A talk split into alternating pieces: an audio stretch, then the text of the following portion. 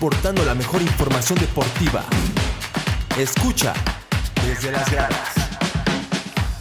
Hola amigos, ¿cómo están? Sean bienvenidos a un nuevo programa de su programa favorito desde las gradas. Mi nombre es Carlos y con el gusto de siempre estoy aquí para platicarles lo mejor del mundo deportivo y estamos aquí en esta segunda edición de la Copa Mundial de la FIFA Qatar 2022. ¡Uh! Operadora y le metes unos aplausos, por favor.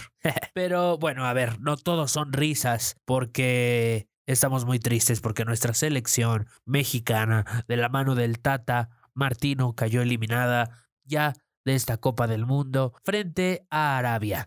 A ver, a ver, a ver, vamos a aclarar. El partido se ganó 2 a 1, goles de Luis Chávez y Don Henry Martín, pero eh, aquí la cosa es que México necesitaba tres goles y no pudo llegar el eh, no pudo llegar el tercero. Discúlpenme ustedes, es que estoy bastante triste. Mientras que a la par se jugaba el Argentina-Polonia, también dependíamos un poquito del resultado de ellos. Argentina iba ganando 2 a 0. Se necesitaba un gol de ellos o un gol de nosotros, cosa que ninguna de las dos cosas sucedió, pues eso hace que nuestra selección mexicana regrese ya a tierras aztecas sin cuarto partido, ni mucho menos ni quinto partido, ni la Copa del Mundo, ni nada. Fue una copa bastante desastrosa, fue un fracaso muy grande, creo que no se le puede llamar de otra forma. Hubo eh, nada de intenciones de jugadas, los defensas tuvieron una actuación regular, tirándole a buena, la portería bien cubierta por Memo Ochoa, sabemos que los mundiales son su especialidad, pero del medio campo para arriba era donde diría mi abuelita, donde la puerca tuerce el rabo y no hubo conexión, hubo rotaciones, hubo jugadores que a mi parecer ya no tenían que estar por la edad, el caso de Andrés Guardado, Héctor Herrera, jugadores que yo no me explico cómo rayos se colaron a la concentración, el caso de Raúl Jiménez, el caso de Luis Romo,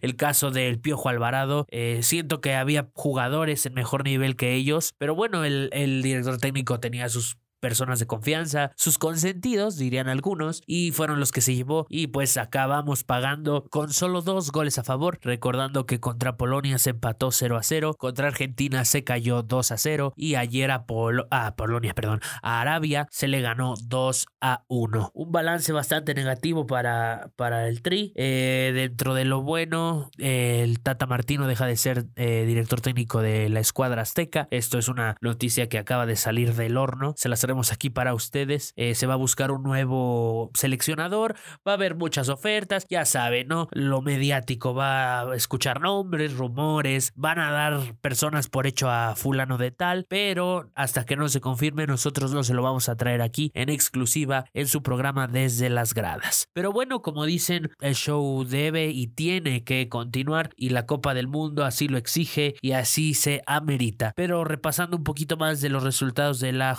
de la jornada 3, o sea, la última jornada de la Copa del Mundo. En el grupo A, Ecuador se enfrentaba a Senegal en un partido bastante interesante porque los dos tenían opciones de clasificar a octavos de final. Un Ecuador que venía en un plan bueno, regular, con un Ener Valencia histórico como máximo goleador de la escuadra, de la escuadra ecuatoriana. Y Senegal que venía de hacer bien las cosas contra Holanda. A lo mejor el fútbol es un poco injusto, pero bueno, venía haciendo las cosas bien contra Holanda. A Qatar todos le pasaron por encima. A Qatar se lo agarraron de su puerquito y todos le ganaron a Qatar, obviamente. Y Senegal en un partido bastante apretado con goles de Ismail Azar al 44 y al 70 de Kalidou Koulibaly se ponían enfrente ante los ecuatorianos de Caicedo que al 67 intentaba descontar pero no era suficiente y los leones senegaleses están en la siguiente ronda de la Copa del Mundo. De ahí en más nos pasamos igual al mismo grupo, ya mencionamos unos de ellos. Holanda, Países Bajos enfrentaba a Qatar, al anfitrión para darle su respectiva despedida de su propio mundial y pues no fue la excepción. Gakpo, el del PSV Eindhoven, al minuto 26 con un buen gol y Frankie de Jong al 49 cerraban la victoria de los tulipanes para decirle al anfitrión, ¿sabes qué carnal? Ahí nos vemos, muy bonito tu casa, muy bonito tu mundial, pero ya regrésate a tu casa y Qatar se despide diciendo, ahí me apagan la luz cuando se vayan, claro que sí. Nos vamos al grupo B, un duelo de bastante roce, más que deportivo, tirándole a social, militar, y ahorita van a ver por qué. Irán enfrentaba a Estados Unidos envuelto de la polémica que si Estados Unidos en una historia de Instagram, en una publicación, borró el, el signo islámico, el escudo islámico de la bandera de Irán. Se hizo un relajo, ya querían descalificar a Estados Unidos. De un periodista iraní criticó a un estadounidense por decir mal, por pronunciar mal el país. Un relajo se armó, se armó la buena. Y a la hora del partido, Pulisic, el capitán América, jugador del Chelsea, al minuto 38 la manda a guardar en un juego bastante cerrado, donde pone al conjunto de las barras y las estrellas en la siguiente fase de la Copa del Mundo. Muy destacado lo de Estados Unidos, ya que es el único equipo de la CONCACAF que pasa a octavos de final, salvo a lo que haga Costa Rica, pero como se ven las cosas, será el único equipo que lo haga. Canadá está eliminado, ya hablaremos un poquito más adelante. México está eliminado y Estados Unidos se enfrentará eh, en un buen partido. Yo creo que podría ser Países Bajos o Senegal. Sin más eh, dilación, nos vamos al que cerraba el grupo B. Gales enfrentaba al conjunto de Inglaterra, igual un, un conjunto inglés bastante poderoso que ha venido marcando goleadas, que ha venido haciendo un buen fútbol, un fútbol muy lindo, un fútbol que no se acostumbra en Inglaterra, un fútbol de construcción, de asociación, de pases profundos, de desmarques, de variedad, vaya. En un partido ya de mucha historia, ¿no? Gales, Inglaterra, cultura general, historia misma y pues para nada que iba a ser diferente, ¿no? Sabemos que Inglaterra tiene mucho potencial, mucho poder con sus jóvenes estrellas, Foden, Rashford, Grealish, bastante estrella y muy joven a esta selección de Inglaterra, a esta generación le queda mucho, mucho camino y, no era para más, Rashford al 50, al 68 y Foden al 51 se llama la victoria de los leones ingleses. Muchos leones, ¿eh? Ya dije leones como tres veces, pero es que hay muchos leones en la Copa del Mundo, no sé por qué tantos países se identifican con el león, pero a mí me gustan los leones, a todos nos gustan los leones, al operador le gustan los leones y a todo el mundo le gustan los leones, claro que sí. Pero bueno,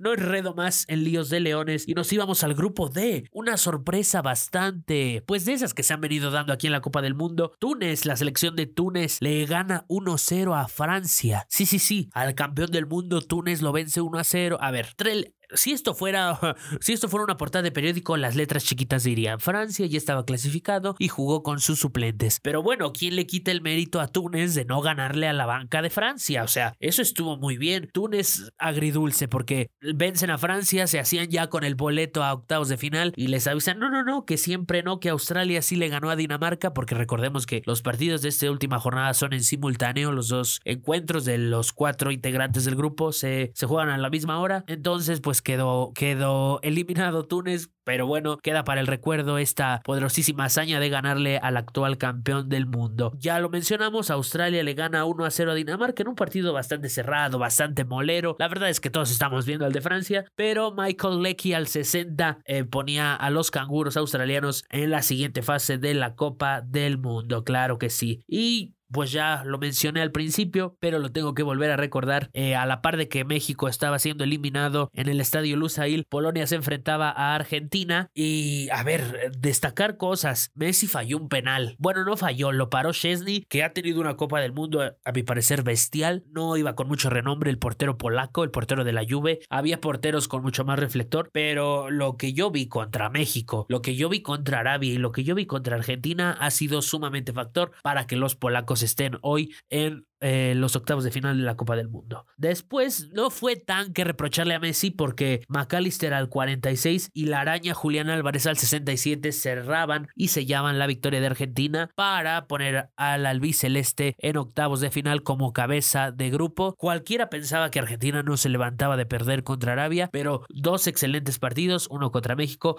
y otro contra Polonia. Yo diría que hasta a medio gas Argentina le alcanza y se va a enfrentar a Australia en la siguiente ronda. Pero bueno, hasta aquí los resultados del día de hoy. En este momento, mientras yo estoy grabando esto para ustedes, se está jugando el Marruecos-Canadá y Marruecos va ganando 2 a 1. Ya está a minutos de terminar, entonces podemos dar a Marruecos como el líder de grupo en una sorpresiva actuación del conjunto marroquí que nos da muchísimo gusto por ellos porque son un grupo joven y tienen poquitas estrellas en buenos clubes europeos y con eso les ha alcanzado para amarrarse prácticamente el primer lugar de su grupo. Y también en otro partido muy molero en este este momento Croacia se está enfrentando a Bélgica en un 0 a 0. Este empate pone a los croatas en la siguiente ronda y Bélgica, la generación dorada de Kevin De Bruyne, de Lukaku, de Hazard se quedarían fuera del mundial y a mi parecer sería su último mundial de esta generación de la mejor Bélgica de la historia o así la hacen llamar algunos. Entonces pasaría muy sorpresivo este grupo Croacia y Marruecos cuando se pensaba que sería Bélgica y Canadá, pero bueno, así es este deporte, así es el fútbol, qué hermoso eres, no te acabes nunca y si te acabas, llévame contigo.